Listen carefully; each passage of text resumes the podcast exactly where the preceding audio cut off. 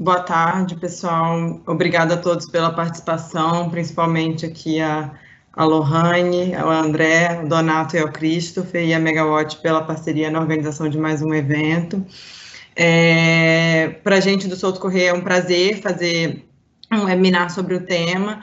Na verdade, a gente tem realizado uma série de debates pós-pandemia sobre o formato de webinar, mas anteriormente, é, como parte da Universidade Souto Correia, que nos últimos dois anos tem se dedicado a discutir as questões das transformações digitais e como isso afeta a atividade jurídica, né, os modelos de negócio, então como nós advogados podemos nos preparar para entender esses modelos de negócio e pensar de forma diferente, porque realmente é uma mudança de mindset, né, então não adianta a gente tentar colocar é, aquele, aquele quadrado dentro de uma bola menor que ele que não, que não vai que não vai funcionar. Então, a gente tem feito o nosso esforço aqui também, os nossos exercícios, para também não virarmos é, os advogados que não compreendem o problema do cliente não, e aí não conseguem avançar e desenvolver soluções, né? É, além disso, nós temos uma outra iniciativa que é o Startup Hub, voltada para é, apoiar novos negócios que estão se desenvolvendo e é um time multidisciplinar, bastante engajado aí, que pensa é, coisas que fogem aí um pouco do dia a dia, né? Trazem os unicórnios para dentro do escritório. É, e esse tema é especialmente relevante, assim, a gente tinha tentado já fazer um outro debate com a Lohane antes da pandemia, presencialmente não funcionou, mas acabou sendo uma ótima oportunidade de juntar um super time aqui para debater, porque os dados, acho que a nível individual, eles já estão irreversivelmente presentes no nosso, nosso dia a dia, né? Como cada um de nós, a gente não consegue mais é, viver sem um aplicativo de de mobilidade, sem a comida que chega super rápido, sem o meu histórico médico que lá mostra todas as minhas curvas no mesmo lugar e eu não tenho que sair catando mais os, os exames anteriores, enfim, então acho que a cada para cada um isso já está bem presente, mas acho que as perguntas que podem avançar é como a nível macro, né, a nível de negócios de infraestrutura e de políticas, isso pode avançar, né? É, então, a gente preparou aqui algumas perguntas já previamente. Cada expositor vai falar 15 minutos e eu também encorajo a audiência a mandar as perguntas. Tem um, um campo no, no aplicativo para que vocês mandem. E, mais uma vez, agradeço a participação de todos e vou passar a palavra à Lohane, que é assessora sênior na divisão de economia digital da OCDE e afiliado ao Berkman Klein Center for Internet and Society na, na Universidade de Harvard. Além disso, a, a Lohane também trabalhou na UIT, na Broadband Commission for Sustainable Development, e tem bastante experiência aí com o tema e vai nos apresentar aqui um pouco a ideia dos dados como infraestrutura, né, como um bem público. Oi, é, boa tarde, é, Lívia, boa noite aqui, é, eu estou falando de Paris. É, queria agradecer o convite, é, a Lívia especialmente, que, que teve a ideia e que sugeriu, e a gente vem conversando sobre isso há um tempo, é, mas também ao Souto Correia a, e, e ao Megawatt também por estar organizando isso, e também aos meus colegas aqui panelistas. Hoje, a gente já teve uma discussão prévia, eu acho que vai ser vai ser muito interessante o debate que a gente vai ter. É, o que eu queria falar para vocês hoje é o seguinte, é que a gente está falando de dados e muitas vezes, às vezes as pessoas perguntam, mas e o que, que tem de novo, né? Porque, assim, a coleta, a agregação e análise de dados é, é algo que as empresas já fazem há muito tempo, é, de uma forma ou de outra. Você, desde do, do, livrinho de clientes que você tem, aquilo é, é você, você agregar dados, é, mesmo se ela for feita pela mão. É, mas o que é novo em relação aos dados quando se pensa na transformação digital é, é a respeito da quantidade que, que é permitida pela tecnologia e pela variedade desses dados que são extremamente complexos.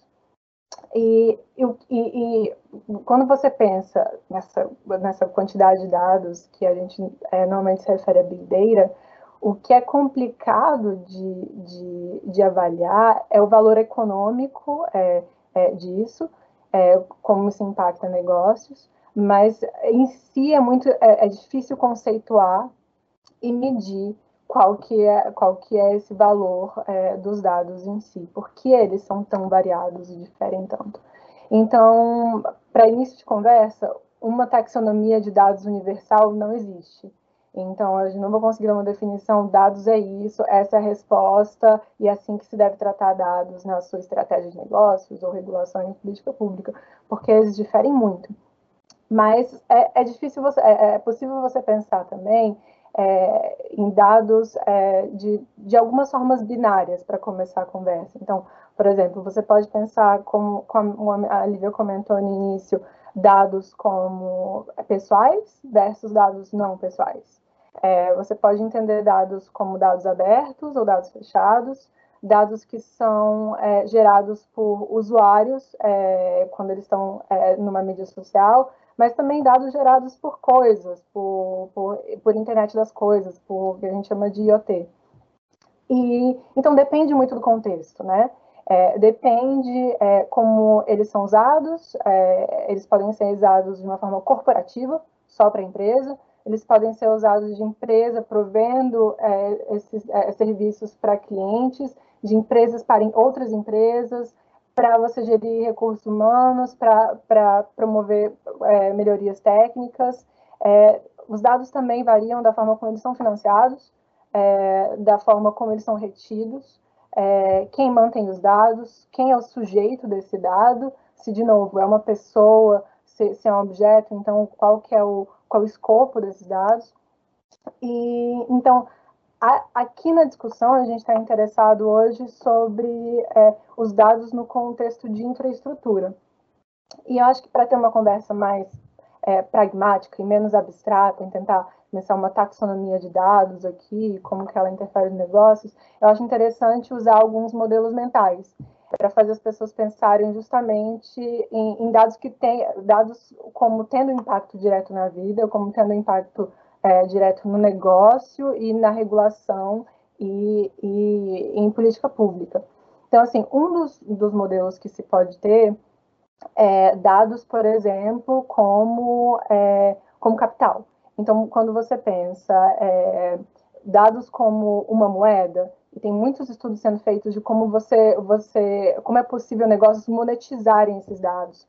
E então, dado usado como moeda de troca, algo que pode ser acumulado, é, mas ao mesmo tempo, dado em si não é uma unidade de contagem, então é, é todos esses modelos de alguma forma são falhos e, não, consigo, não conseguem abarcar toda a quantidade possível de dados. Você pode pensar também dado como matéria bruta, e muitas vezes vocês, eu tenho certeza que já escutaram, data is the new oil, dado, é, que, dado que é essa matéria bruta que, que você explora, que você se apropria e que de alguma forma é, é, cria valor a partir, a, a, a, partir dele, se cria valor a partir dele. Mas ao mesmo tempo, dado, assim, quando você pensa, olha, é um bem que, que é escasso. Então, é, você não consegue comparar exatamente com dados porque não é, não, não é um bem rival. É, então, uma pessoa ter aquele, aquele insumo não significa que a outra pessoa não vai ter, porque ele pode ser compartilhado, reutilizado transformado. É, ao mesmo tempo, você também pode pensar de é, dado como trabalho, por exemplo. Você pensa que a gente, a gente coloca todos os nossos conteúdos, as nossas fotos, os nossos comentários em mídias sociais, então isso seria uma forma de trabalho que não é remunerado para essas, essas redes. Então, dentro da, da, da equação de, de, de produção, é, você pode pensar dados de, de, de, distintas formas. E você também pode pensar de dados, em dados como infraestrutura, e é o ponto onde, onde a gente quer chegar. É, e o que eu acho interessante desse modelo mental, por mais que ele seja limitado, ele, de novo, não abarque todos os possíveis, os possíveis tipos de dados, eu acho interessante porque, porque por ser da, da, da, do setor de infraestrutura eu mesma, trabalhando com telecomunicações, é, eu consigo ver alguns paralelos. Então, você pode pensar que dados hoje em dia é tão importante para negócios como uma infraestrutura, como uma infraestrutura essencial para os negócios. Então você não consegue, você não consegue é, prover seus, seus, seus é, serviços de uma maneira é, eficiente se você não tem essa infraestrutura que é central, que é uma infraestrutura que a gente chama de crítica. É, ao mesmo tempo, é, esse o dado seria uma infraestrutura, pensando nesse modelo mental, é, sobre a qual outros serviços são ofertados. Então, só o dado por si, se existir, e eu acumular ele aqui no meu HD, não vale nada. Eu preciso criar valor e gerar serviços em, é, em cima disso. É, e, ao mesmo tempo, é, é, uma infraestrutura que ela precisa ser mantida. Então, de novo, é, você, ela precisa ser mantida, ela precisa ser cuidada para que ela gere valor para negócios e para a sociedade em geral. Então, é, e ao mesmo tempo, é, eu consigo ver nesse paralelo de infraestrutura a possibilidade de compartilhamento, que é tão caro hoje em dia para o setor de telecomunicações, que é, que é uma, uma ideia que a gente, é, a gente é, tenta promover, e, e que é interessante quando você pensa que você, ao mesmo tempo, você precisa de uma certa coordenação e de um compartilhamento dessa infraestrutura para que toda a sociedade, negócios consigam se, se beneficiar. Então, é, há, há, várias formas de você pensar dados, é, começar com essa ideia de, de um, um, modelo mental como infraestrutura inter, interessante também, porque nos permite pensar em, em, em, em como, de repente, é, é usar dados, é, pensar dados e no impacto deles para a regulação. Então, é, quando você pensa no, no, no, que é o paralelo do, do que acontece no setor de telecomunicações, por exemplo, é, você consegue pensar em regulações que, que peçam para que os atores compartilhem isso, você consegue pensar em, em um tipo de, de oversight do que do que do que está sendo feito e você ao mesmo tempo é, consegue pensar em talvez tentar reestruturar e, e pensar se você está falando de um serviço de dados que é atacado, é varejo, é uma, é, é são pessoas que estão ofertando para outras empresas é, produzir valor. Então, todas essas discussões elas são interessantes para que a gente consiga trazer mais próximo da nossa realidade é, para modelos de negócios, mas também para o que, que, isso significa em termos de regulação em política pública. Se é uma infraestrutura estrutura crítica, qual que é o papel do Estado aí? Ao mesmo tempo, se conhece, por exemplo, exemplos de, de países que têm é, grandes acervos de dados abertos, o caso do México é notório por isso, é, que estão lá, o governo coletou, colocou à disposição, só que ninguém usa. Então, é, ao mesmo tempo você pensa, assim como a gente tem essa conversa em telecom, que há que você tem dois níveis de dividendos digitais, né? O primeiro é o acesso, o segundo nível seria o uso, aquela parte da inclusão. E para que você tenha é, o, do acesso ao uso, você precisa de habilidades. Se as pessoas não têm habilidades para acessar e usar esses dados ou essa infraestrutura, é, ela, ela também não vai gerar valor nem em negócios, nem na sociedade. Então, é uma conversa que você precisa ter de uma maneira é, holística, como hoje se tem e se pensa em é, a economia digital, quando se entende que você precisa é, cuidar do lado da oferta, mas você também precisa cuidar do lado da demanda, e você precisa é, é, é, fazer com que essas duas coisas sejam são vistas de uma forma integrada pensando de uma, de uma, é, de uma maneira é, construtiva para que haja um desenvolvimento inclusivo, e sustentável. É isso. Muito obrigada, Lohane. É, foi muito clara a sua palestra e hum, é muito interessante realmente o conceito, porque inclusive a gente está vendo aí as discussões de como é, a utilização dos dados poderiam, né, ou estão tendo em alguns países, é, um, um papel importante, inclusive no combate à pandemia, enfim, de que é um nível de, é, de organização que nos permite ser mais estratégico, né, em todos os sentidos. Vou agora passar a palavra ao, ao André Ponce de Leon. O André é professor titular e vice-diretor do Instituto de, de, Ciências Matemáticas da Computação da Universidade de São Paulo. É, o André tem um currículo bem extenso, quase é, é dado, André, o, mas tem são bastantes títulos, mas é, vários títulos. Mas brincadeira à parte, o André é muito especialista no tema, trabalha com com diversos é, projetos de aplicação de inteligência artificial e tem um, com certeza muito conhecimento para dividir aqui e compartilhar com a gente. Não vou contar quantos anos você trabalha com dados, como você falou na, na prévia. Muito obrigado, Lívia. Boa tarde a todos, boa tarde aos colegas também, boa tarde ao público está assistindo essas palestras. Bom, dados é importante, não é de hoje. Desde a época do Egito Antigo, né, as pessoas já usavam dados, já coletavam dados para saber, por exemplo, depois das cheias do rio Nilo, como dividir as terras e quando construir pirâmides, quantas pessoas precisavam para construir as pirâmides. O que aconteceu com o dado é tão importante hoje é o quê? Tem tido muito progresso tecnológico, está na área de transmissão de dados, coleta de dados, armazeno e processamento de dados, que fizeram que a gente tenha barateado a forma de usar tecnologia e tenha inundado o mundo com dados. Hoje é difícil imaginar uma aplicação onde você não encontre dados. O problema que a gente tem é que a gente tem, nós temos muitos dados, mas faltamos pessoas que consigam lidar com esses dados. Tá? Porque esses dados têm valor quando você consegue extrair alguma informação útil ou relevante que facilite, por exemplo, a tomada de decisão. E aí que está o gargalo. Tá? Isso é por trás do fenômeno chamado de Big Data. Tá? Big Data começou com três Vs, que como a Lohane falou, era o volume, é, a variedade dos dados e a velocidade com que os dados são gerados. Para você ter ideia, a velocidade hoje é tão grande que você não consegue ter um modelo que é bom hoje e continue bom daqui a um segundo. As realidades mudam rapidamente. E você, em vez de tentar resolver o problema de hoje, tem que tentar adivinhar o problema que vai surgir mais adiante e já projetar uma solução para antes que esse problema apareça.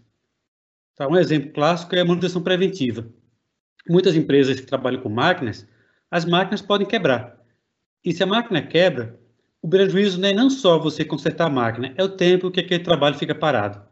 Então você tem que prever quando a máquina ou quando a peça X da máquina vai quebrar. Tá? Isso dificulta muito e mostra a importância de você trabalhar bem com os dados. Tá? Esses três Vs iniciais do Big Data já hoje são quase 50 Vs. E um desses Vs é a é o valor dos dados. Tá? Os dados valem muito, como a Lohane falou, é o novo petróleo. E se você for pensar em todo o ouro que já foi produzido e foi extraído até hoje, as cinco maiores empresas que trabalham com os dados, elas valem metade de todo esse valor, de todo esse ouro. Você tem ideia do valor que é você ter dados. Infelizmente, o Brasil não tem empresas grandes que trabalham com os dados. Infelizmente, o Brasil não tem uma formação forte nessa área. É um dos países que tem uma demanda grande.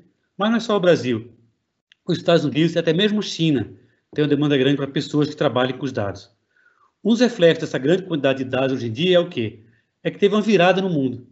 Essa virada não é só de hoje, essa virada você pode traçar de volta mais ou menos no, há 10 anos atrás, onde, pela primeira vez, você tinha mais pessoas na cidade do que no campo.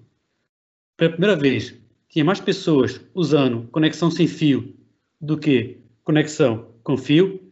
E pela primeira vez, a internet, que era internet das pessoas, ou IOP, virou internet das coisas, ou IoT.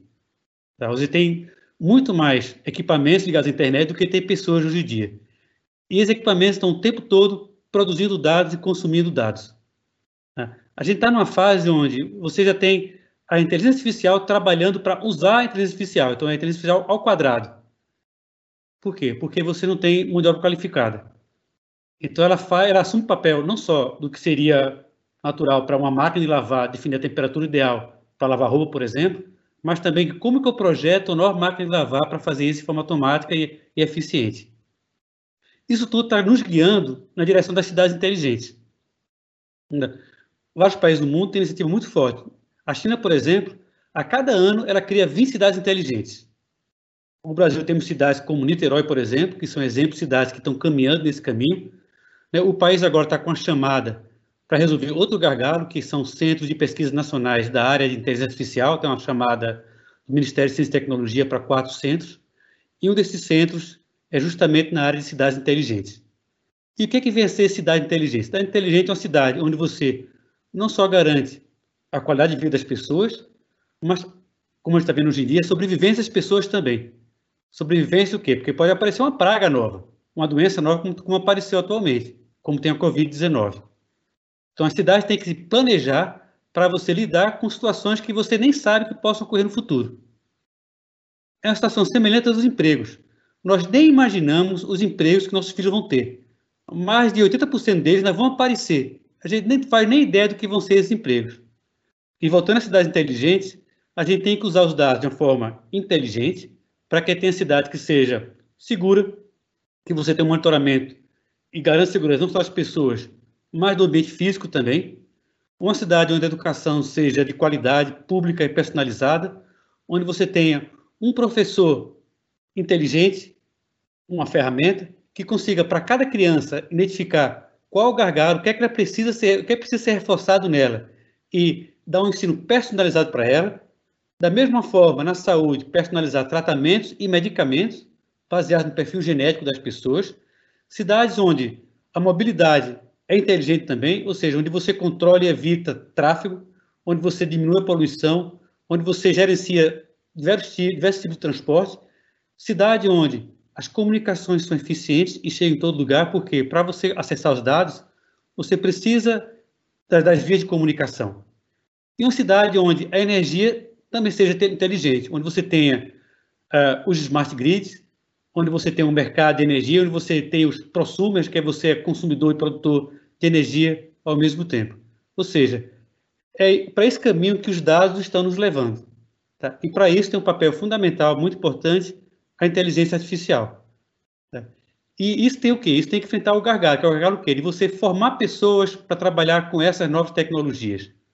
E o Brasil é sugênero. O Brasil é um dos poucos países do mundo onde, até hoje, as crianças saem do primeiro grau sem ter nenhuma visão do que é a computação. Desmistificar, mostrar que não é um bicho do outro mundo. E mesma coisa da inteligência artificial. Não é nada do outro mundo, é uma coisa que qualquer pessoa pode facilmente compreender, assim como se compreende história, geografia, matemática básica, física e química. Ou seja, sem uma boa base educacional, é difícil a gente conseguir tirar todo o proveito que a gente pode tirar dos dados que estão sendo produzidos. Tá? E é isso que eu queria falar. Mais uma vez, muito obrigado. Muito obrigada, André. Muito interessante. Enfim, espero que um dia a gente chegue, caminhe para ir realmente, né? E como você falou, acho que a questão das, das pessoas qualificadas parece ser um gargalo sempre, né? Que todos os países do mundo estão enfrentando, mas é, é bom entender onde a gente está nesse, nesse processo. Queria agora passar a palavra para o Donato, que é sócio fundador da Volt Robotics, foi diretor de regulação e planejamento energético da EDP Energias do Brasil, também é engenheiro eletricista pela Universidade de São Carlos e tem bastante experiência aí com o setor elétrico e vai nos contar um pouco de como essas tecnologias têm influenciado aí ou podem influenciar o, o setor de energia em concreto. Muito obrigado, Lívia. É, agradeço enormemente aqui pelo, pelo convite, pela, pela oportunidade de participar aqui desse webinar e de, de poder contar um pouco aqui de história. agradeço muito ao Souto Correia, a, aos colegas aqui que estão juntos, ao André, a Lorraine, ao, ao Christopher, é, e também a, a Megawatt, né, por, por promover aqui a, a, o webinar, para organizar.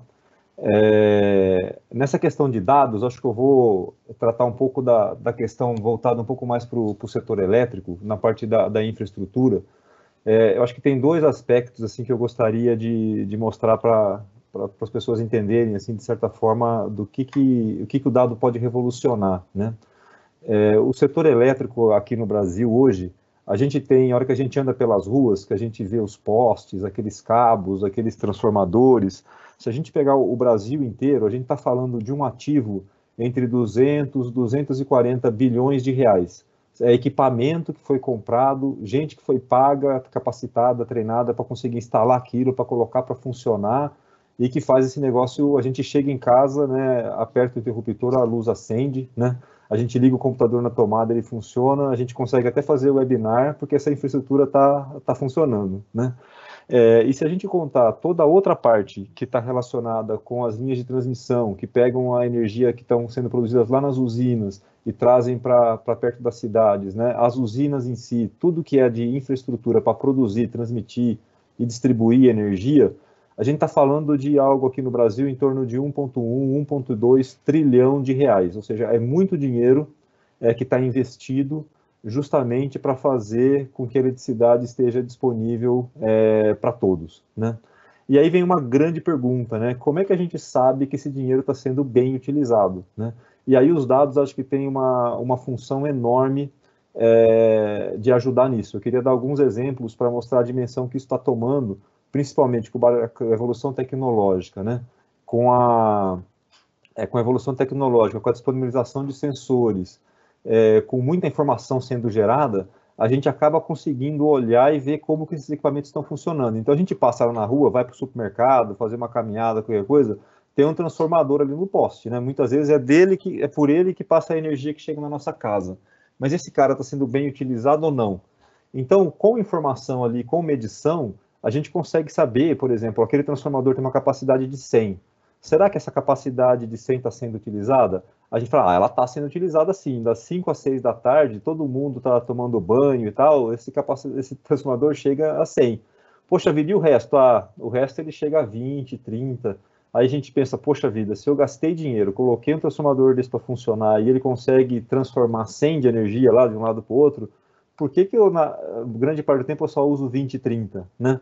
É, de certa forma, hoje a gente não tem sinais que chegam até nós, né, nas nossas casas e tal, que mostrem que determinado horário aquele transformador está sobrecarregado e determinado horário ele está vazio. Então, determinado horário deveria custar muito mais consumir energia, em determinado horário não.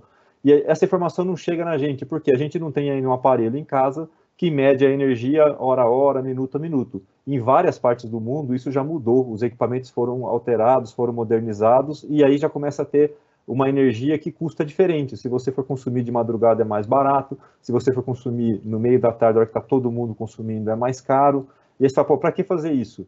Porque dali, aquele transformador que você usava duas, três horas a 100, ele vai usar a maior parte do tempo a 40. E aí ele vai ter uma vida bem longa até chegar no 100. Então você consegue atender muito mais gente com o mesmo transformador. Aquele transformador que ficava duas, três horas lotado ali a 100, para aumentar o consumo, tinha que colocar outro transformador, ou trocar por um transformador maior, porque ele não podia funcionar duas horas a 120, ele aguenta só 100, ele ia explodir, né? Então, os dados têm um poder de é, trazer esse tipo de informação de como os equipamentos estão funcionando para a gente fazer com que essa com essa utilização seja é, eficiente. E aí ele acaba trazendo é, essa informação não só para nós aqui do lado aqui de quem está consumindo, mas para a cadeia toda. Você tem uma máquina gigantesca que custou milhões de reais lá numa usina para gerar energia. Será que essa, essa máquina está sendo bem utilizada? Como é que está o rendimento dela ao longo do dia? Ela está esquentando? Ela está sendo subutilizada no horário e sobre em outro? Como é que a gente melhora essa performance? Com monitoramento, com muita informação. Como é que a gente sabe se ela vai quebrar ou não? Então, monitora a vibração, faz um monte de coisa ali com, com dados e consegue evitar que aquela máquina fique parada, quebrada por um período longo, e aí uma cidade pode ficar no escuro, o hospital pode ficar no escuro e por aí vai, né? Então, os dados eles têm um poder aqui, acho que de transformar o jeito que a gente lida com a energia e, obviamente, com todas as outras infraestruturas.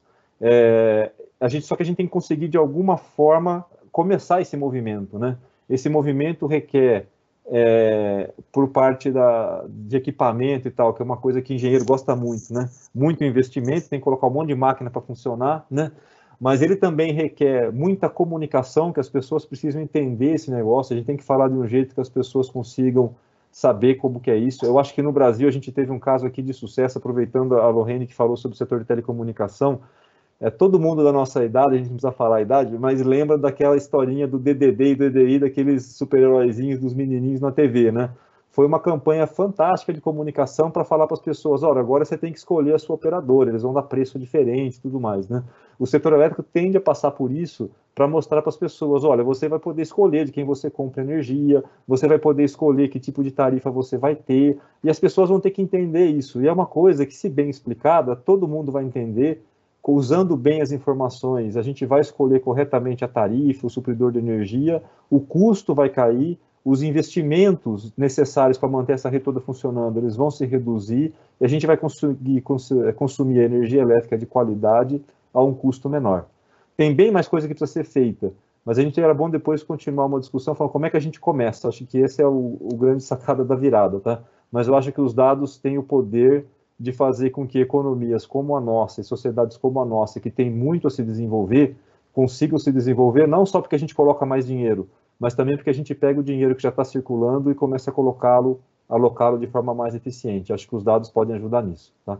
Muito obrigado de novo. Depois eu posso falar um pouco mais sobre como começar, que tem algumas ideias. Obrigado. Obrigada, Donato.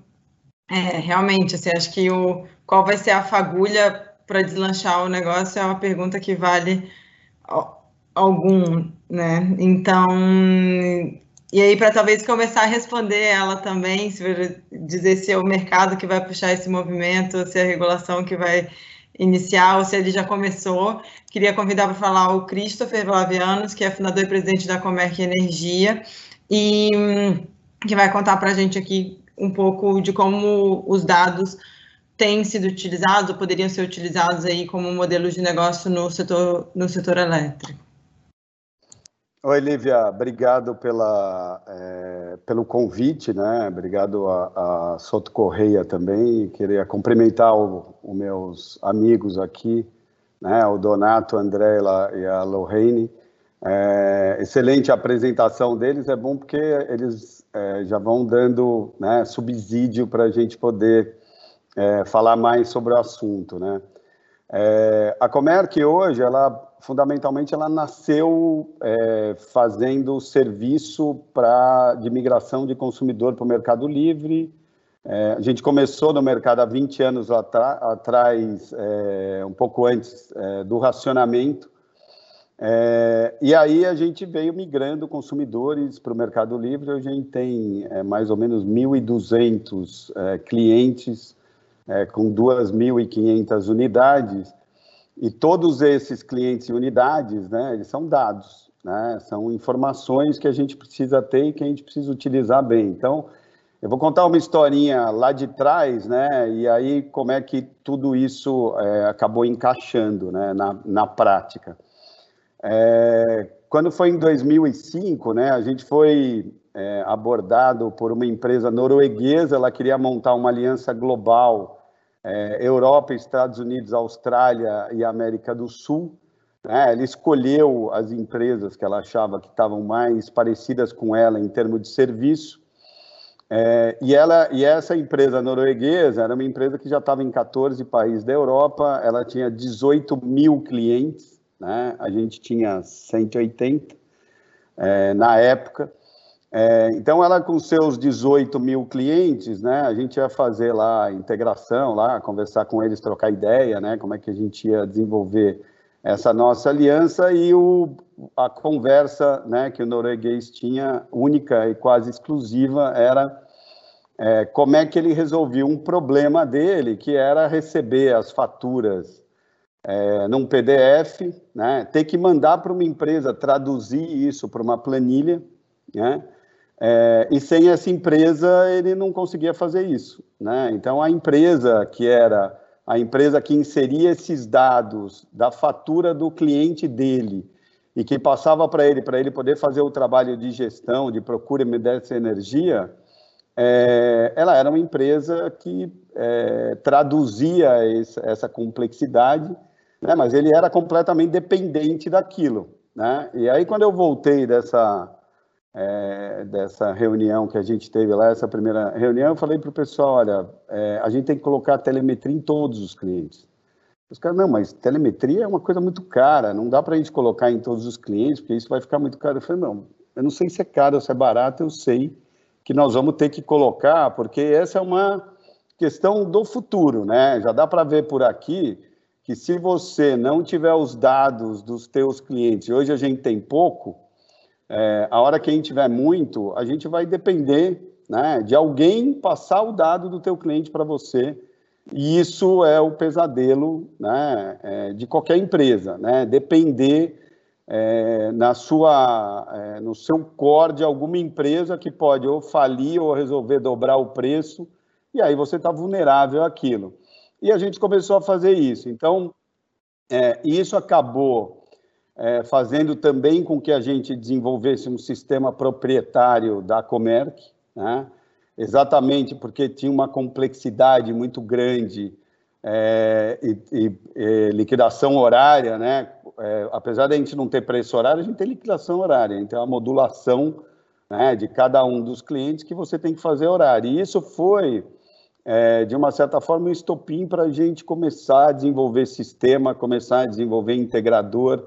Aí a gente começou, a gente pegou a nossa área de tecnologia, é, que chegou a ter 20 pessoas, a gente resolveu transformar numa empresa de tecnologia, hoje que chama Doc 88, que tem mais de 100 é, desenvolvedores de sistema lá, que desenvolvem os nossos sistemas, sistema de GD, é, sistema para consumidor cativo, é, desenvolve a Megawatt, desenvolve é, startups, a gente acelera algumas startups que têm essa característica de é, sustentabilidade, mas esses dados hoje, é, e, e, e, a Lorraine e o André falaram muito bem, né? O dado em si, ele não significa nada, né?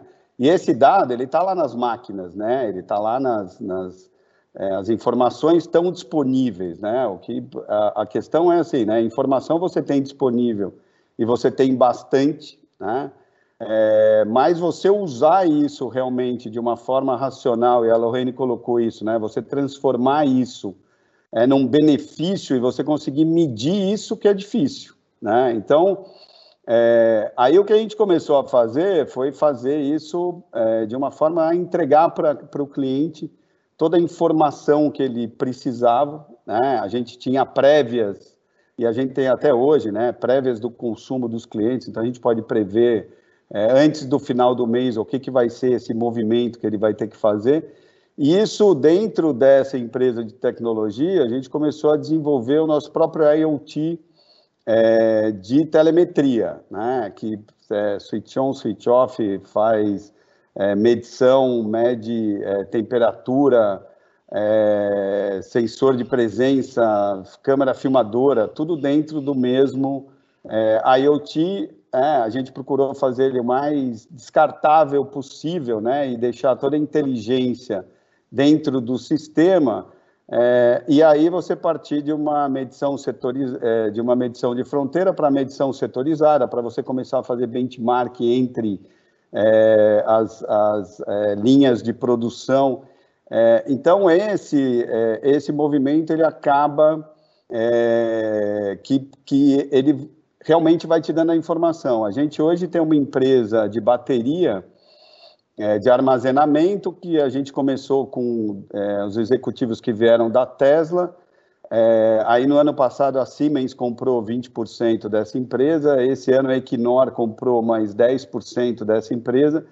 E, a, e, esses dados de medição para essa bateria, eles são fundamentais. Se você não sabe qual é a curva de consumo do teu cliente, como é que você vai instalar uma bateria ali, né? Então, é, e se você for tentar saber o que, que é que ele tem de informação para aí você poder criar algum benefício para ele, criar alguma solução, a coisa tem que ser ao contrário, né? Você tem que ter o dado, você tem que conhecer o mercado, você tem que saber é, o que, que ele paga, você tem que saber qual é o contrato dele, qual é a forma que ele utiliza. E ele tem que te autorizar a fazer isso, porque ele quer que você faça isso, ele quer que você leve soluções para ele, e aí você está entregando para ele uma solução onde não é que você acha que vai funcionar ou que tem alguma é, questão ali que, é, que, que, que, você ainda vai ter que verificar. Se você tem os dados, você simplesmente faz a conta, é viável, não é. Se for viável, você vai levar para o cliente, vai apresentar, e a partir daí você vai implementar aquela melhoria. E esse pessoal da tecnologia, né, da empresa de tecnologia, é, eles desenvolveram esse IoT, né, com é, três é, pessoas que é, que estavam aí na França, né, é, estudaram aí e, e eles é, desenvolveram o, o, satélite brasileiro, né, o primeiro satélite brasileiro. Eles foram as, as pessoas que fizeram a antena, né, o, o controle remoto da antena desse satélite brasileiro. Então eles são caras que conhecem muito esses é, esses sistemas.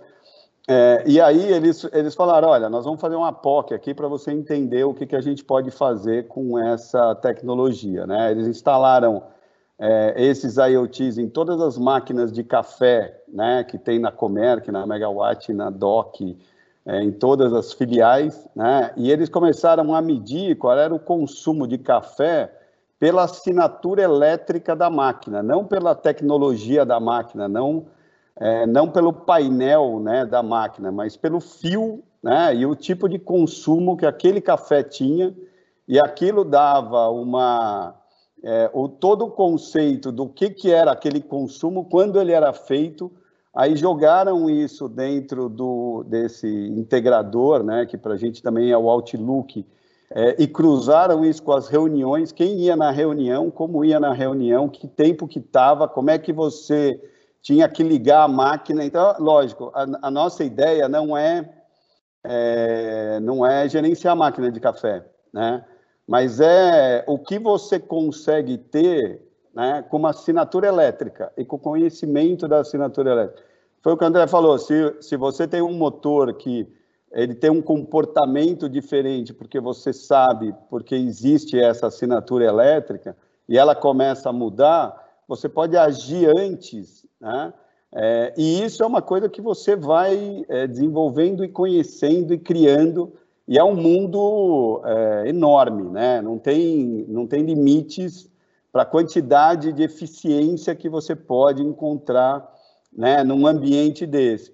O que você precisa fazer é achar, né, ir, ir das melhores para as piores, porque qualquer coisa tem eficiência, qualquer coisa você consegue melhorar. Então, acho que no futuro, é, nós ainda estamos né, é, é, é, conseguindo baratear a questão de armazenamento de dados, conseguindo baratear a questão de IoT, conseguindo baratear a própria manutenção desse IoT que a gente já fez, todo auto é, manutenção ali. É, e aí você pode é, de uma certa forma, ficar muito mais preciso, né? muito mais inteligência. Inteligência, essa inteligência, quem vai te dar são as experiências né? que você vai testando. Às vezes a gente pega o cliente e fala, vamos fazer um piloto aqui é, para testar isso aqui. Os caras ficam loucos, porque eles querem fazer, né? eles querem ver, eles são curiosos para saber, falar, olha, tudo bem, você pode fazer, mas você tem que me chamar aqui quando você vier, porque eu quero ver esse processo, eu quero participar, eu quero dar opinião. Então, é, uma, é um, uma, um assunto né, que motiva é, as empresas e as pessoas a conhecerem mais, né, a estarem mais perto dessa inteligência. Então, acho que nós não estamos longe, né, mas nós temos muita coisa para fazer aí pela frente. Né? Não, perfeito, muito interessante, assim, juntando todas as, as, as falas, realmente uma oportunidade ter esse grupo comentando um assunto que é, é bem fascinante, assim, acho que é tão abstrato e ao mesmo tempo tão presente nas nossas vidas, quando você vê assim, ah, vou medir o consumo de café pelo, pelo fio da, da cafeteira e otimizar a máquina de lavar roupa na segunda potência, assim, é, é longe ao mesmo tempo muito próximo, eu acho que é isso que é, que é, que é fascinante. Tenho algumas perguntas aqui já que eu gostaria de endereçar a vocês e também fiquem à vontade para se tiverem perguntas para fazer uns aos outros, é, estamos abertos. Donato, como eu senti que você parou de falar, mas ainda tinha bastante coisa para dizer, vou, vou te chamar primeiro aqui para continuar. E uma, uma das perguntas que, enfim, acho que do debate que a gente fez antes e acho que de alguns insights que já saíram daqui hoje, é se, principalmente no setor que a gente atua, né, na parte de energia, é, a regulação está pronta para isso? Ela dá os incentivos para que isso aconteça? Ou ela vai, ela vai ser um vetor do jeito que ela está hoje para catalisar esses investimentos? Assim, ou a gente, sem dúvida, já tem sinais de exigências de maior eficiência, nível de receita, de otimização de capital e tudo mais, mas a gente chegou nesse nível de demanda de eficiência? A gente está aí ou a gente ainda tem um caminho a percorrer? E o que, que a gente poderia é, sugerir aí de primeiros passos? Tá Obrigado, Lívia.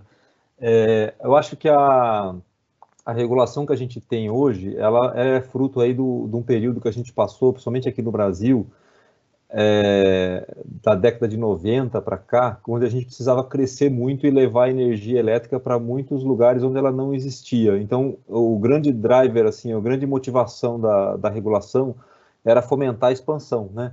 E o Brasil fez um serviço realmente de chegar hoje a 99,8% da, das residências têm acesso à energia elétrica, né? É, eu tive uma experiência há dois anos que eu fui para Mianmar, né? perto ali de, na Ásia ali, e eu fui numa vila que tinha chegado energia elétrica há dois anos. Então a gente não tem ideia da transformação que a energia elétrica provoca, né? Ou que pode provocar. Ela sozinha também não, não faz milagre, mas ela é um indutor muito forte de, de, mudança de hábito. Ela prolonga o dia, ela faz com que as pessoas sejam mais ativas. Então tem, tem muita coisa boa que ela traz, né? Então, todo o driver foi feito em cima de colocar rede, de colocar equipamento, de fazer esse equipamento chegar e a energia chegar nas pessoas. Então, é, e também foi feito, foi planejado e foi desenhada numa época em que a gente não tinha equipamentos tão baratos capazes de medir o que está acontecendo na rede, né? Porque se a gente olha para um fio, a única coisa que eu sei é melhor ficar longe dele, né? Porque você não sabe se ele está energizado ou não, você não sabe se ele está quente ou não, você não sabe, você pode colocar a mão ali e acabou, né? Então fique longe dele sempre, né? O equipamento não, o equipamento consegue ler e saber se está passando pouca energia, muita energia, se tem, se está energizado, se não está energizado, né? Se tem tensão e tudo mais. Então esses equipamentos baratearam muito no, nos últimos anos, continuam barateando, né? Pela pela questão de estar mais fácil de fazer, de, de ter um mercado global em torno disso e do valor que eles agregam, né? Então a a, a regulação ela está preparada, ela foi feita pensando naquela época que precisa crescer precisa levar para todo mundo. Ela, ela precisa ser repensada para essa época é, de, de utilizar bem. Né? Eu vou dar um exemplo claro aqui. É, hoje em dia, por exemplo, a distribuidora que fornece energia aqui para nossas casas e tal, ela tem uma parcela da remuneração dela que é justamente o, total de ativos que ela tem, né? E aí o regulador avalia para ver se os ativos foram bem comprados ou não e tudo, fiscaliza, mas é o total de ativos vezes uma taxa de remuneração. Então ela tem um, um, um incentivo ali a colocar mais equipamento na rede para funcionar, porque aumenta a remuneração, né? E como que a gente quebra isso? Como é que a gente faz ela ser remunerada por colocar menos equipamento e atender as pessoas com qualidade, né? É, é, essa é, é uma, é uma, mudança muito. Quem entrou nesse negócio entrou com esse modelo. Como é que você muda para um outro, né? É, eu vejo aí uma questão de uma oportunidade da gente conseguir ter um ganha-ganha, né? Porque ao mesmo tempo que ela coloca esses ativos para operar, isso significa que ela tem conhecimento técnico para colocar esses ativos a operar, mexer com a energia, toda essa questão de segurança e de fazer isso funcionar, né? A luz está acesa por conta desses profissionais que estão aí, né? São cerca de 200 mil é, é, só na, na parte da distribuição. Então, como que a gente sai desse modelo e vem para o modelo novo? Eu acredito muito que é que se está todo mundo caminhando para cá, eles, as pessoas vão passar a caminhar para um outro lado se esse lado se mostrar atrativo. Né? Então, seria ter incentivo. Todo mundo sabe, e acho que pela explanação também do, do Christopher, é, ter dado é muito caro, né? É, requer muito investimento. Ter dado bom requer muito mais investimento ainda, e não só em adquirir o dado, né? Adquirir o dado é uma parte, né? Colocar o algoritmo para funcionar nele é uma outra parte que está lá no fim da cadeia. Tem um pedaço aqui que é praticamente 70% do trabalho, que é tratar esses dados, garantir que eles estão corretos, é, que eles têm consistência, e aí sim falar, olha, tome, pode usar, né? Então, na, na minha perspectiva, eu acho que a gente tem que começar a migrar a regulação para ela valorizar as utilities que fornecem dados e fornecem dados de qualidade. Quem fornece dado com qualidade pode cobrar mais caro do que quem não fornece o dado.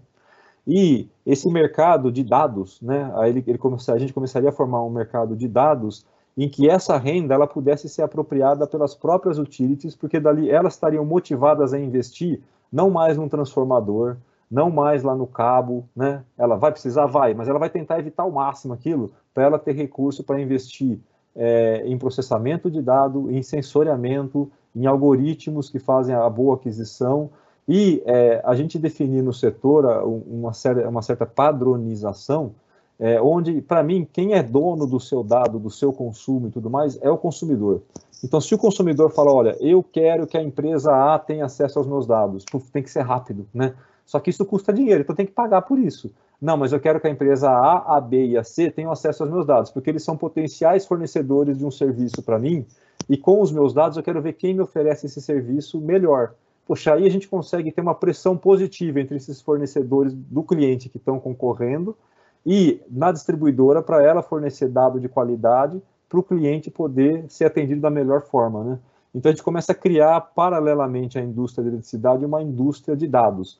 Então eu acredito muito é, que essa indústria vai se desenvolver se ela for incentivada e for valorizada isso e se a distribuidora não quiser fazer isso, aí sim, ela ter, poderia ser, é, a gente poderia ter isso para outro agente. Mas como mexer no sistema elétrico requer um nível de conhecimento, de capacitação, principalmente trabalho com segurança, né? Que a distribuidora já tem, eu acho que ela seria um, um, um, um o agente mais apropriado. Falar, olha, eu instalo os equipamentos, eu monitoro o equipamento, esse dado interessa para a distribuidora para ela fazer manutenção, evitar deslocamento intempestivo, evitar que o equipamento queime, então ela também se utiliza disso, mas vai ter que fazer com muita qualidade, porque ela vai ser cobrada por isso, e fazendo isso vai ser remunerada. Eu acho que isso, a gente criar esse mercado, sem mexer no que já existe, já vai ser um benefício, porque ele vai fazer com que isso se vá, vá caminhando para a questão da produtividade que o, que o país precisa tanto, né? E só para fechar o, o, o, a questão do, essa questão do uso do, do dado da informação, a gente vai ter que pensar também em como se cobra pela energia, né? Porque não adianta nada você ter dado, ter informação e a conta do cliente não cai, a conta do cliente tem que cair. Então, aquele cliente que olha e fala, eu consumo energia só de noite e de manhã, é, eu consumo, eu não consumo energia nesse pico. O outro que fala, cara, não tem jeito, eu tenho que consumir nesse pico, né? Então, e, e, eles têm que pagar diferente, né? Então, tem um movimento social de interpretar esse dado, essa informação, com, e chegar nos sinais econômicos, para as pessoas poderem moldar os seus hábitos, né? Para fazer um uso eficiente da rede e da produção. Voltando ao exemplo do cafezinho, tomar um cafezinho expresso, expresso numa máquina elétrica, no horário de pico, é um negócio caríssimo. Vai lá, esquenta a água, faz um café de coador, tá certo? Deixa o cafezinho expresso para de manhã, hora que a carga está baixa. Então, a gente vai começar a relacionar o hábito nosso né, com o custo da conta. E aí, a hora que as pessoas entenderem isso, a conta cai, porque ninguém gosta de pagar por uma coisa que poderia não pagar, né? Consegue atender a necessidade de uma forma mais barata. Acho que é isso. Obrigada, Donato. É, realmente, tem que controlar até o, o cafezinho. Eu prefiro do, o do coador também, mas assim, eu não gostaria de ser restringido pelo, pelo preço da, da energia do café. Mas, André, tem uma pergunta para você aqui.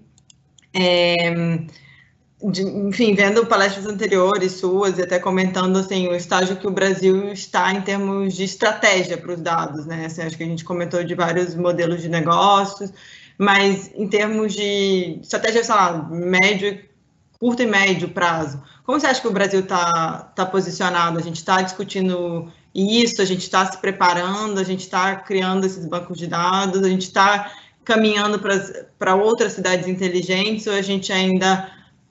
Em que, em que, em que compasso a gente está aqui em termos de, de país nesse, nessa discussão? A gente está devagar. É, teve uma iniciativa muito boa que foi no ano passado da Unesco de querer fazer um mapeamento e fazer uma proposta estratégica para o uso de dados para o futuro do Brasil. Ele teve até, foi até aberto para consulta pública, isso foi muito bom. Né? Mas, fora isso, a gente vê muita pouca iniciativa do país, não só nessa parte de dados, mas também na, na ciência e tecnologia como um todo. Né? Antigamente, nós tínhamos fundos setoriais que é, incentivavam muito a geração de tecnologia nova. Hoje, imagino para as empresas, o custo é muito elevado a produzir tecnologia. Então, elas acabam ficando numa armadilha. Né? Ou seja, se elas vão gerar tecnologia, vão gastar muito. Se elas vão comprar, vão comprar do exterior. É, então, vão pagar royalties também. E vão perder, talvez, uma vantagem competitiva. Então, acho que a gente ainda está aquém do que a gente pode no Brasil. A gente tem um pessoal muito talentoso no país, a juventude muito talentosa, e a gente está desperdiçando elas, por falta de políticas públicas de médio e longo prazo. E você acha, desculpa fazer duas perguntas no mesmo, e você acha que a, enfim, toda a crise causada pela pandemia vai acelerar esse processo ou vai, o que, que você acha? Eu acho que vai acelerar, eu acho que toda transformação digital que a gente já estava experimentando vai agora passar para uma segunda, terceira marcha, porque é uma questão de, de sobrevivência do país. Então, a gente já vê alguns movimentos nesse sentido. Né? Algumas empresas, é, planos que estavam guardados estão sendo revisados, no sentido de vocês uh, acelerar a exploração digital. Um caso clássico é a Petrobras, né, que passou toda essa crise do petróleo algumas semanas atrás de preço. Né, então, ela já tem um programa de transformação digital que ela está acelerando.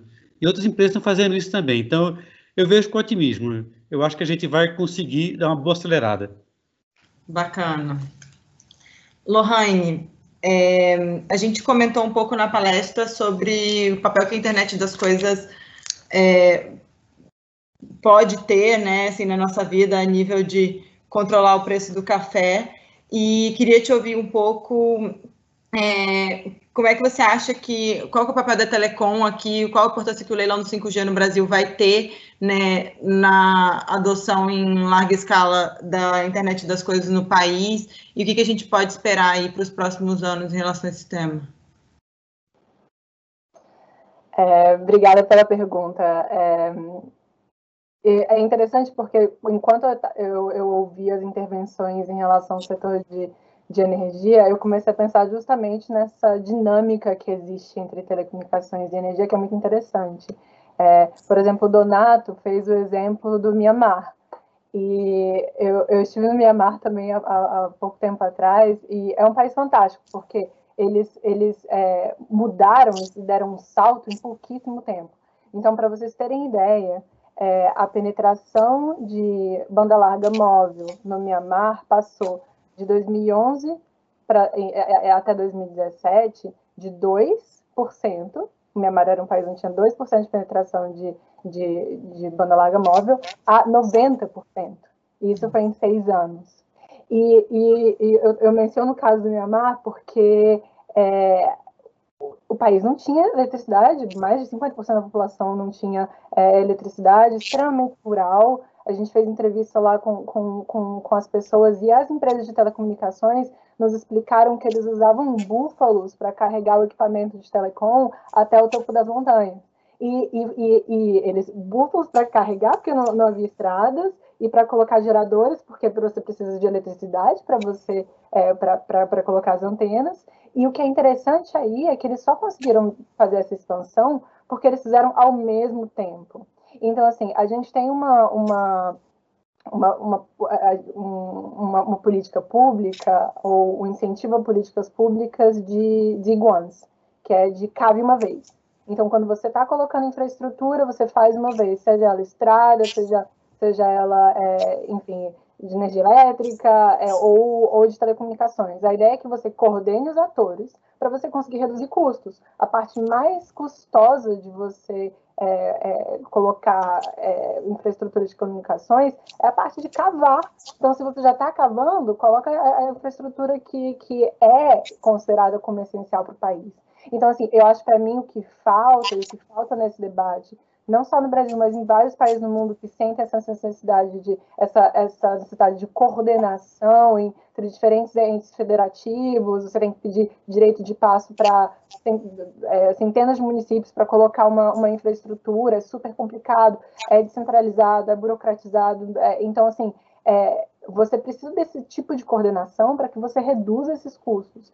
E você precisa pensar que é, todas essas infraestruturas, as utilities, elas vêm junto. Então, assim, eu não consigo ligar, eu consigo ligar um computador é, com, com energia elétrica, mas eu não consigo conectar no webinar se não tiver, se não tiver rede. E se cair aqui a, a, internet, a gente, a gente não vai mais estar falando com as pessoas. Então, assim, é, elas vêm em conjunto, elas precisam ser pensadas de uma maneira integrada. É essencial isso. A outra coisa que eu queria falar, também em relação a telecomunicações, é, e foi mencionado, o Donato também falou, é, é preciso comunicação com as pessoas, é preciso equipamentos, no, como plataforma para isso você precisa da conectividade, mas entre uma coisa e outra também, e o, e o Christoph falou muito bem, a gente está tá fazendo sensores que são que, que, que, não pensam muito entre é, eles próprios. A inteligência, ela ela ela está sendo feita em, é, enfim, não está sendo os dados não estão sendo processados nos sensores em si, eles só coletam os dados. A, todo o processamento muitas vezes acontece em data centers tem um grande gargalo de data center no Brasil e é interessante porque uma das principais razões pelas quais o Brasil não tem data centers, não sei se você consegue adivinhar, é o custo de energia elétrica. Grandes atores internacionais não colocam data centers no Brasil porque, em relação a outros países vizinhos ou em outros lugares do mundo, é muito caro. Por mais que o mercado, é, em termos de, de conteúdo, de, é, de redes de conteúdo é, sejam muito grandes no país. Então, grandes produtores de conteúdo, grandes CDNs, que a gente chama no, no setor, não, é, enfim, não tem data centers aqui. Então, aí, né, aqui no Brasil, enfim, estou falando como se estivesse no Brasil, mas estou me sentindo no Brasil.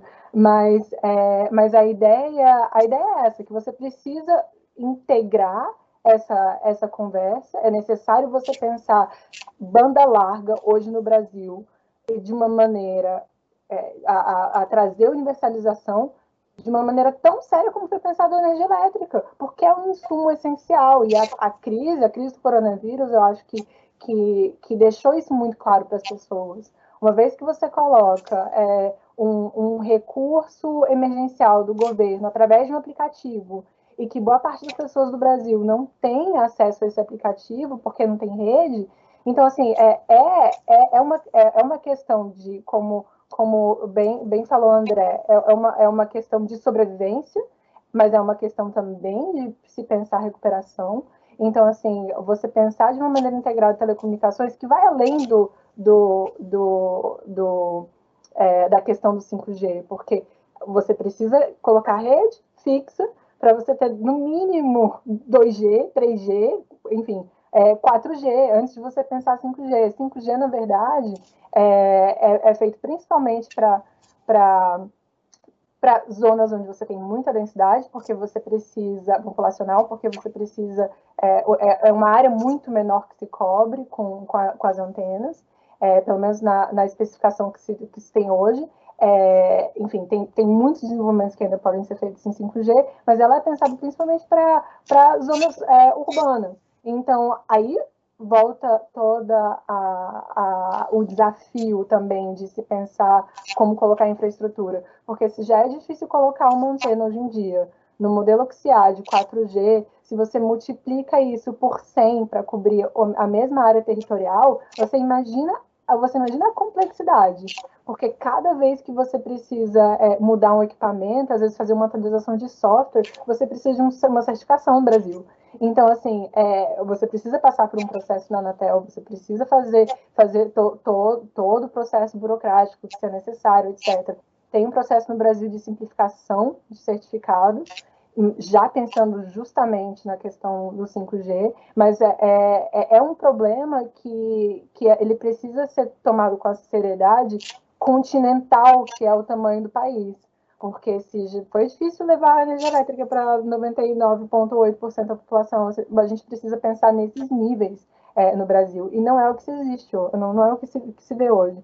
E, ao mesmo tempo, dando um pouco marcha ré, falando um pouco de, de, de economia digital num contexto amplo, é, é, é, é interessante se pensar de uma maneira otimista que a, o volume de dados o uso de dados é, vai, ser, vai ser uma coisa positiva para negócios e para a sociedade, tudo isso, mas ao mesmo tempo, quando a gente tem esse uso de dados uma conectividade acelerada, a gente precisa pensar na, na questão de de, de confiança que, que, que ela, que ela é, acarreta. Então, é, um, é você pensar, por exemplo, na gestão de segurança é, digital, quanto mais a gente está conectado, quanto mais dados a gente coleta, quanto mais dados a gente analisa, quanto mais dados a gente vende, vende ou usa dentro da nossa empresa, mais nós somos vulneráveis a ataques é, e, e, a riscos é, digitais em geral.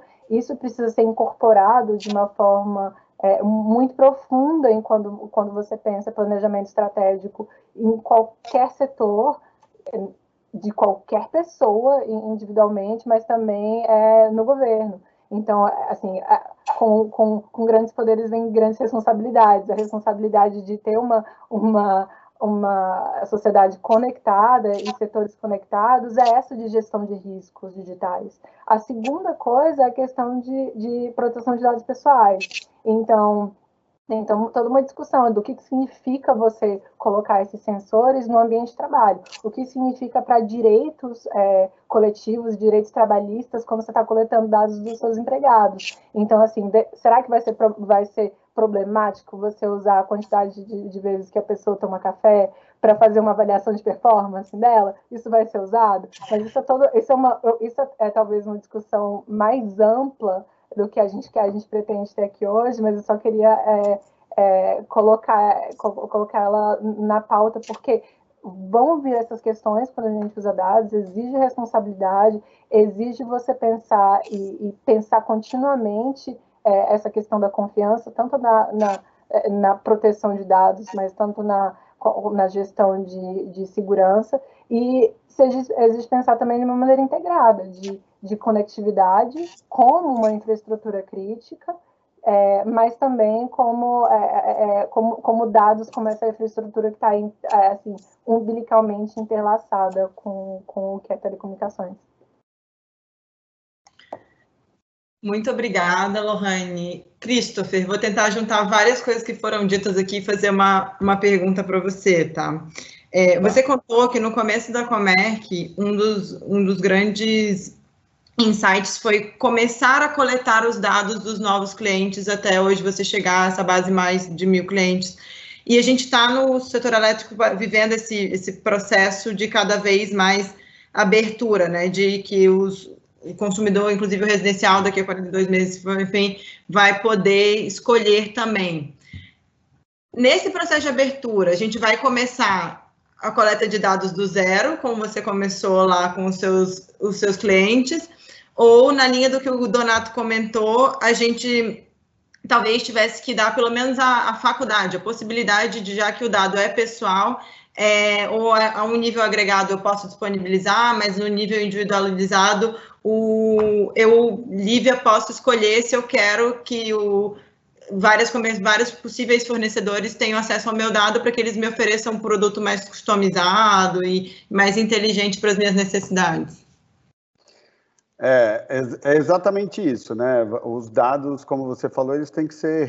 Os, os dados são do cliente, né? O cliente ele disponibiliza o dado é, para quem ele quiser, né?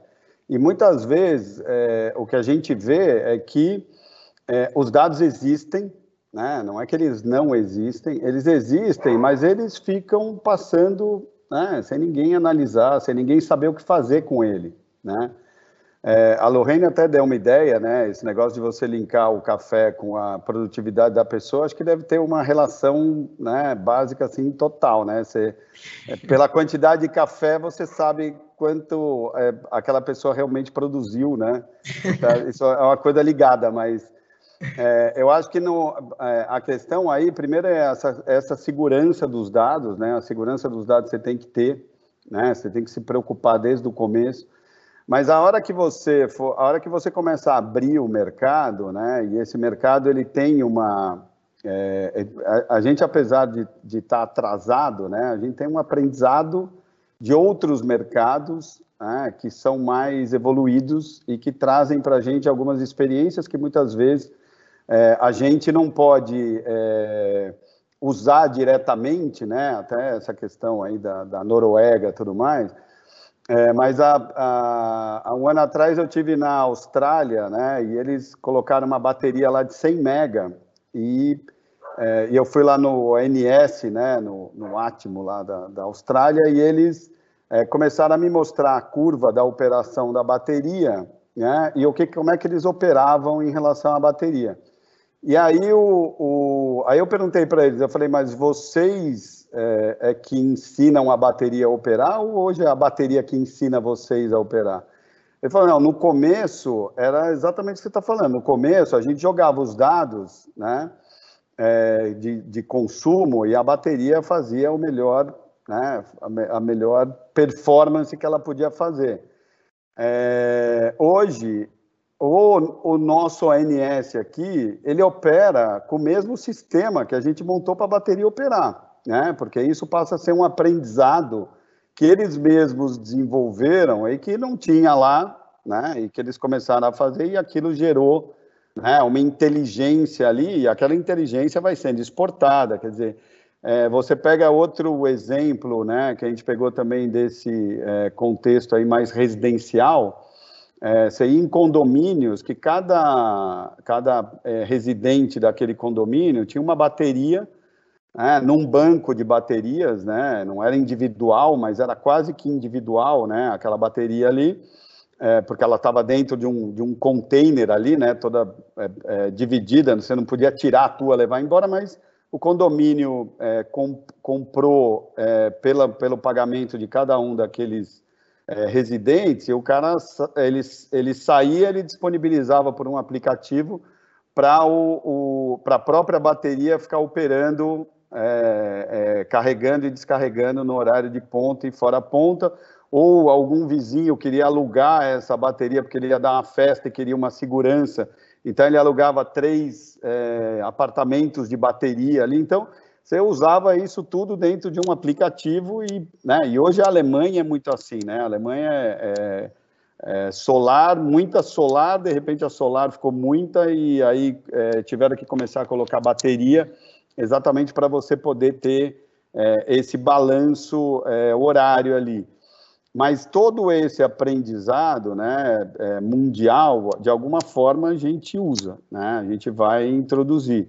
É muito do que o, o Donato falou, né, em relação assim, agora qual é o incentivo, né, de se usar isso, né? O incentivo, por exemplo, qual é o incentivo de uma distribuidora fazer, né, um smart grid? Né? Não tem incentivo, né? O incentivo é ela fazer um dump grid e deixar né, o, o, o máximo de ativo né, possível para você poder é, ser remunerado sobre esse ativo. Então, esse, isso é um incentivo. Né? Esse incentivo, você não pode tirar ele totalmente, né, porque ele está embutido ali né, na, na alma da, da distribuidora, mas você pode começar a diminuir um pouco aquele incentivo e aumentar o incentivo da eficiência.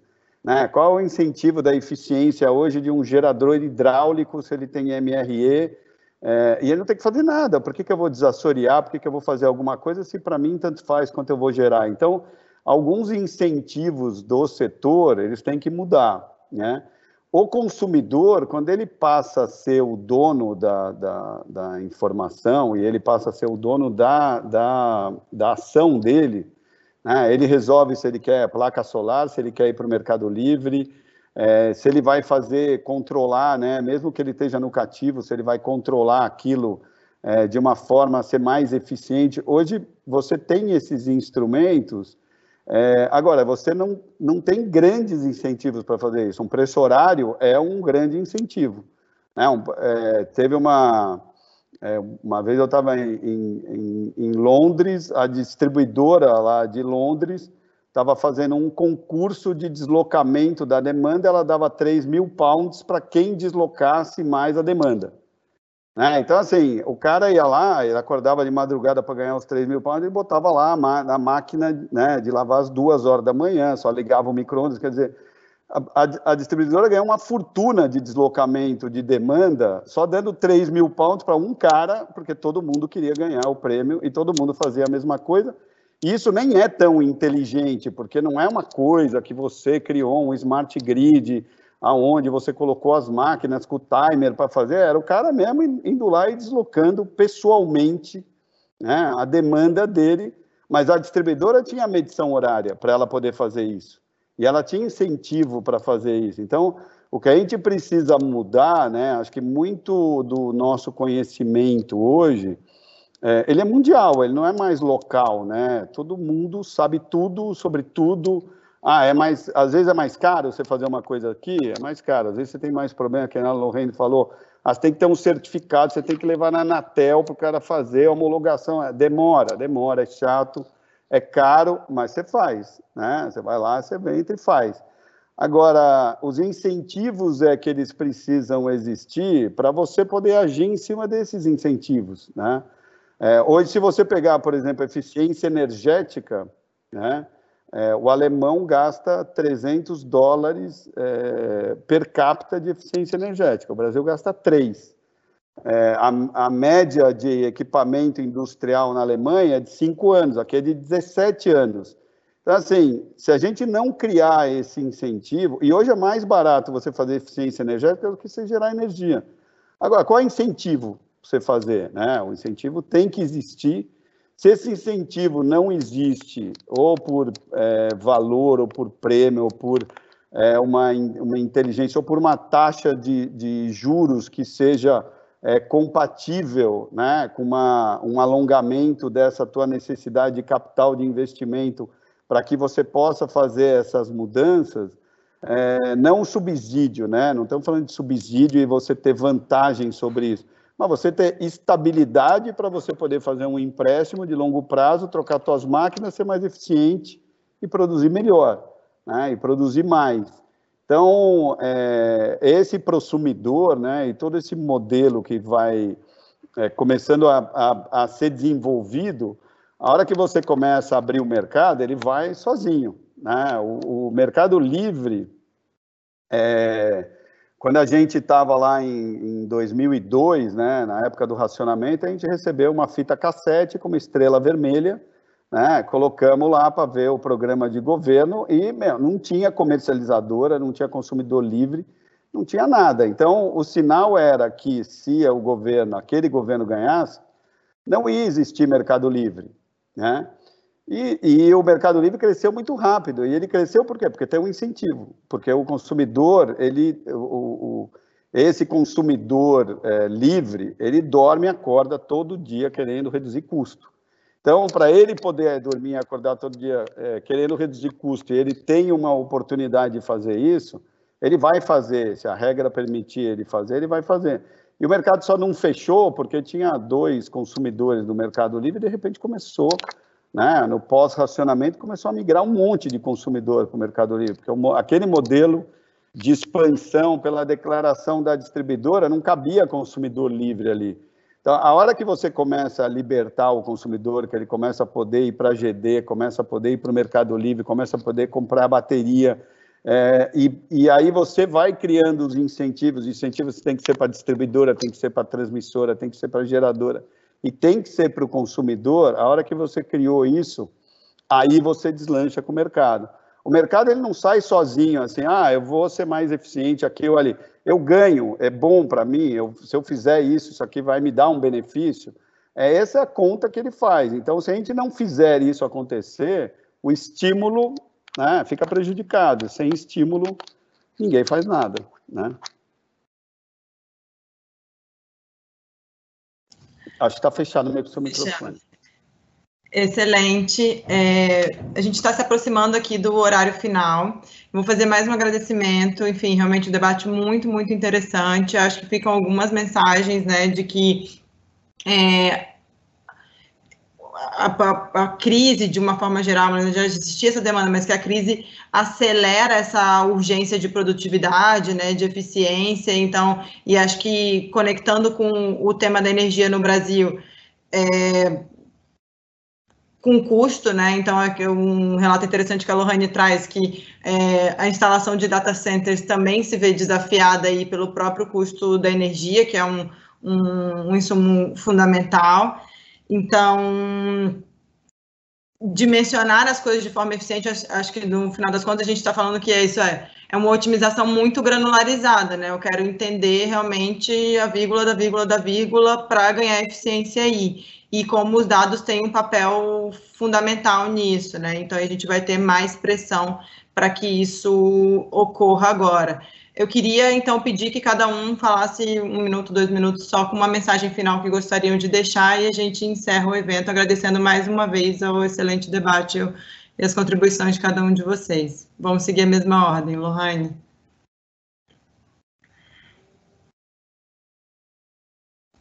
Eu, eu, ainda ficaria mais tempo conversando aqui sobre portabilidade, mais 5G, verticalização de indústrias, tudo isso, mas sei que a gente está acabando o tempo. É, o que eu queria dizer, a, a minha mensagem final, é, eu acho que é, é de é, é, é talvez um, um, um apelo para para que as pessoas, é, os, os fazedores de política pública, enfim, reguladores, indústrias, se sensibilizem pela centralidade dos dados, é, mas também se sensibilizem pelo quais são as infraestruturas críticas que, que são necessárias para que isso se faça presente, né?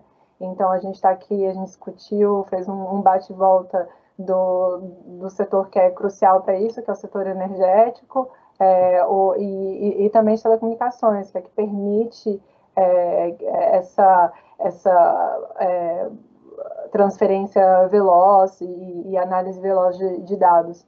Então, é, a, minha mensagem é essa, de você pensar integralmente o que, o, o que é necessário para que, que, que, que haja essa, essa infraestrutura crítica presente em todos os lugares é, no Brasil, é, que é necessária para que os dados sejam de fato é, usados como fator de produção nas empresas. Então, quando você pensa em, em 5G, por exemplo, você pensa que você precisa é, de lags muito, muito pequenos, porque você, você quer trazer é, é, inovação em indústrias, você quer automatizar indústrias, e o que isso significa em termos é, de conectividade, é, o que isso significa em termos energéticos, como criar é, incentivos para que não só você tenha indústrias buscando isso, mas, mas também é, setores de infraestrutura buscando mais eficiência.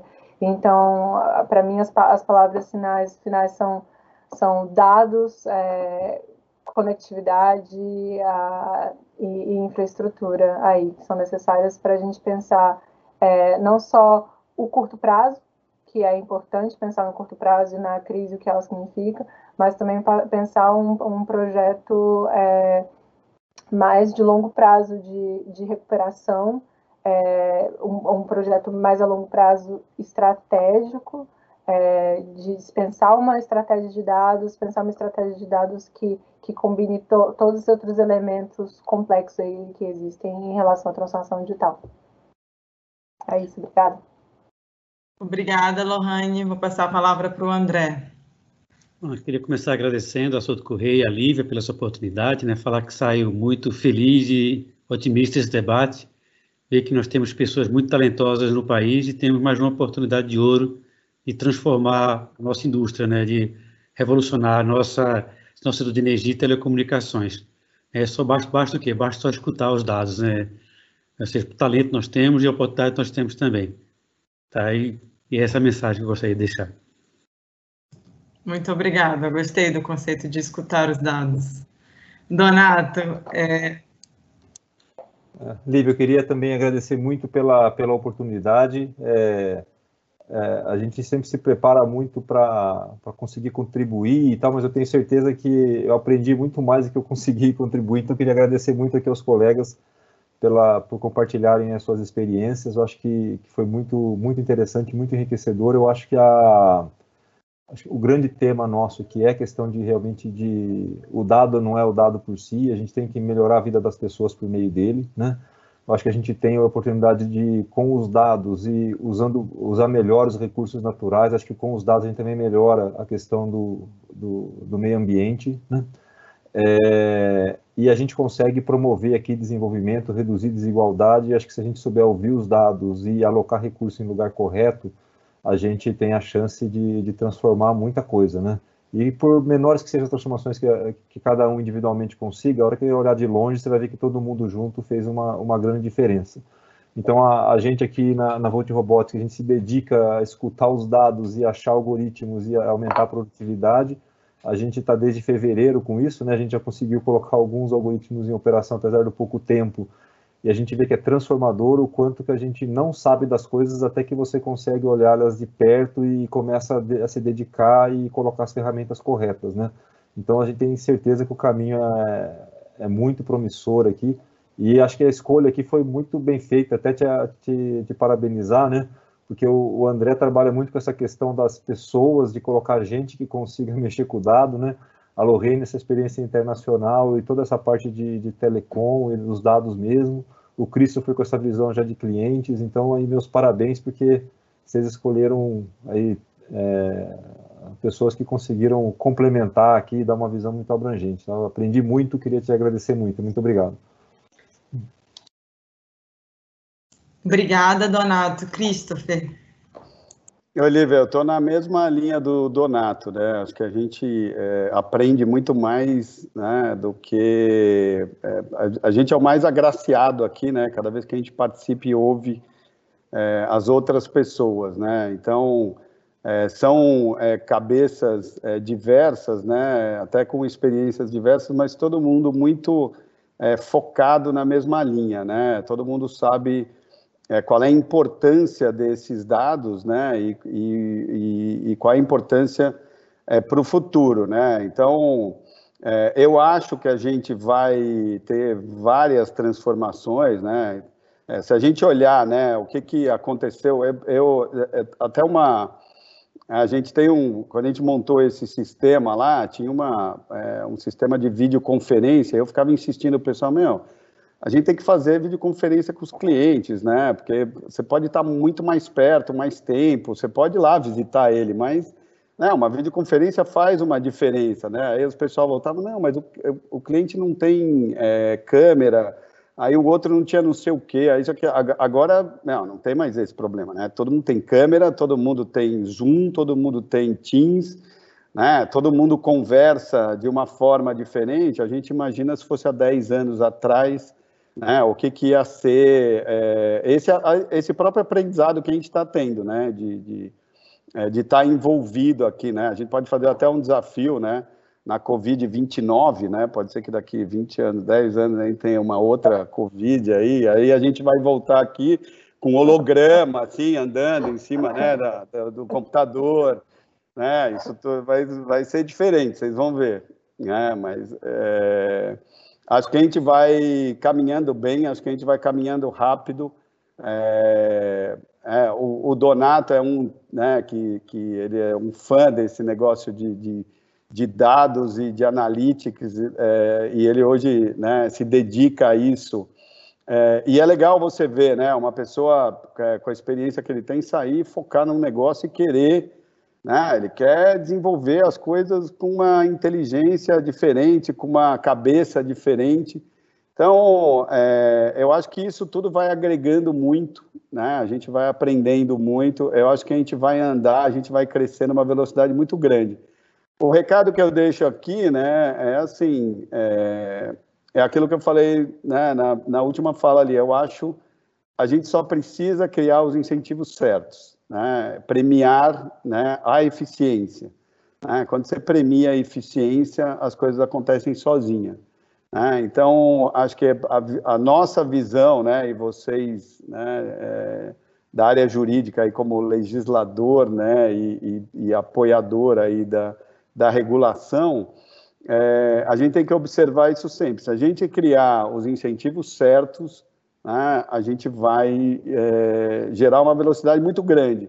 Se a gente não gerar, a gente ainda assim vai andar para frente, né? a gente não vai andar para trás. Daqui não tem mais como andar para trás.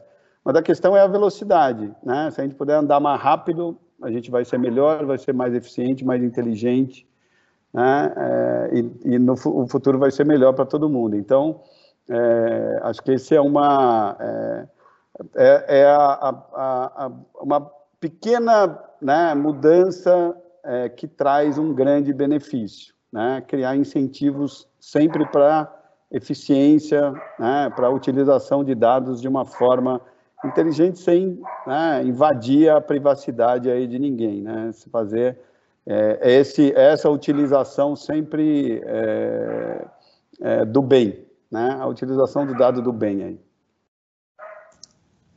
Perfeito. Bom, mais uma vez agradecer a todos pela participação, agradecer também ao nosso time que preparou aqui com tanto cuidado, é, desde a posição das câmeras de todo mundo, ao laptop estar na tomada e se preocupou para que tudo funcionasse, para que a experiência de todos nós fosse melhor e realmente funcionasse, né? É, obrigada, obrigada por todos que participaram. A gente, infelizmente, não teve tempo de passar pelas perguntas que a gente respondeu, é, é, recebeu. Vamos divulgar entre os, os, participantes e, se possível, em algum momento a gente é, envia a resposta, mas desde já deixa o convite, a provocação para que elas ocorram em novos, em novos debates. Muito obrigada e uma boa noite a todos.